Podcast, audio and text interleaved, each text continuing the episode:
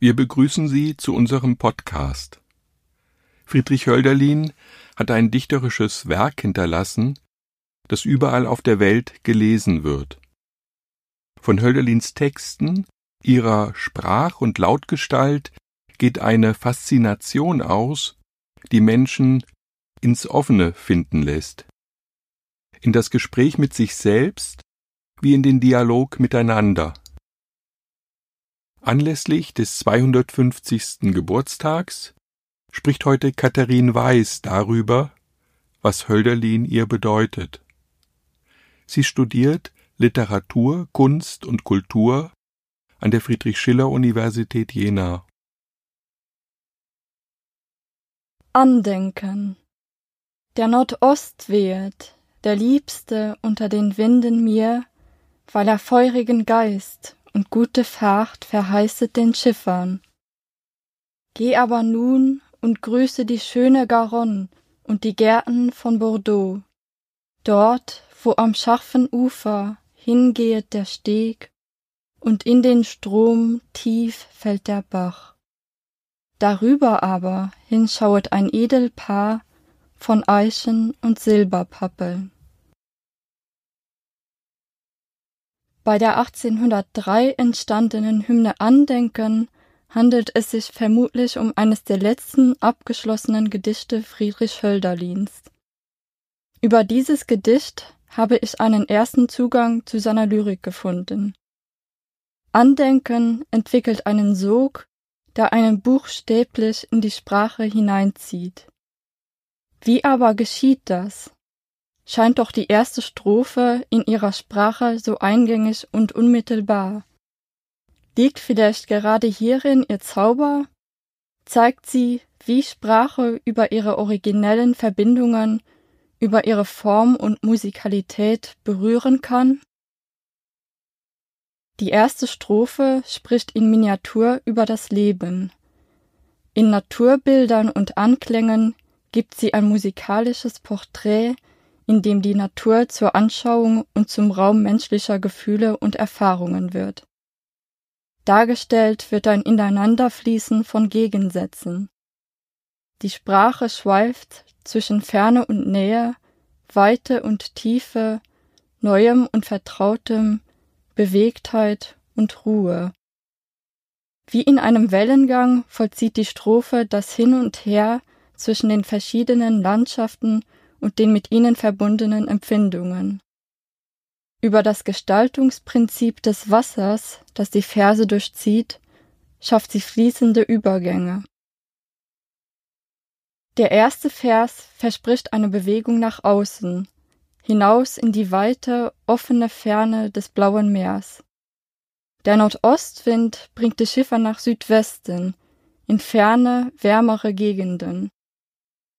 Die nächsten Verse leiten aber in die entgegengesetzte Richtung vom Meer über den Fluss ins Landesinnere Frankreichs entlang der Garonne. Die Garonne verheißt kein Wagnis, sie ist schön. Gesäumt von den Gärten von Bordeaux erscheint das Landschaftsbild lieblich. Die Leserin wird nun immer tiefer in das Gedicht und in die nahe Natur hineingeführt. Und in den Strom tief fällt der Bach. Das Enjambement zieht sowohl formal visuell den Blick in die nächste Verszeile, es zieht den Leser aber auch in das Gedicht, in den Sprachfluss und in seine Symbolisierungskraft hinein. Das Fallen wird von den Betonungen metrisch erfüllt. Das richtungsgebende Anfangswort tief ist betont das freie Fallen in den Wörtern fällt und der unbetont, das Ankommen im Bach wiederum betont. Die Metrik unterstreicht das Aufprallen im Wasser. Tritt das Gedicht hier in seiner Musikalität auch in den Dialog mit den Leserinnen und Hörerinnen? Nach diesem Fallen wird der Blick sofort wieder nach oben gerichtet. Darüber aber hinschaut ein Edelpaar, von Eichen und Silberpappeln.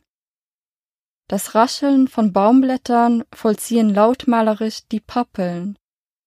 Ihre Bewegung überführt den Strom des Wassers hinein in die Bäume.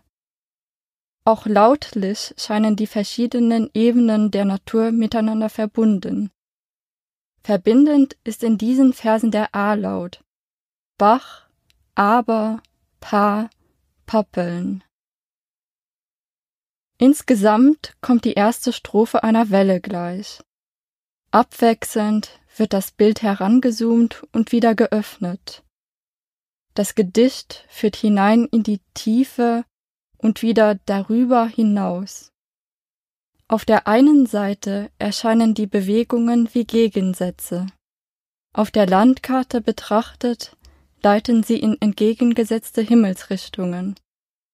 Auf der anderen Seite schafft der Strom eine Verbundenheit, in der Nähe und Ferne sich nicht gegenüberstehen, sondern ineinandergreifen.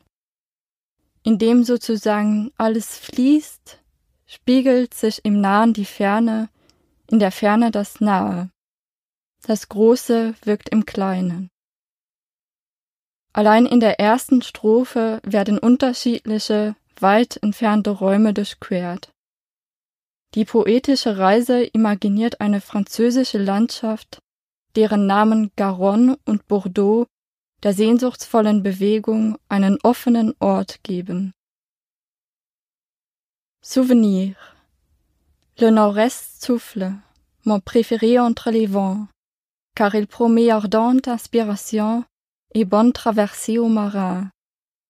Va donc maintenant et salue la belle Garonne les jardins de Bordeaux. Là-bas, où sur la rive escarpée s'éloigne le sentier, où dans le fleuve profond tombe le ruisseau, mais au-dessus vieille au lointain un noble couple de chênes et de peuplés argentés.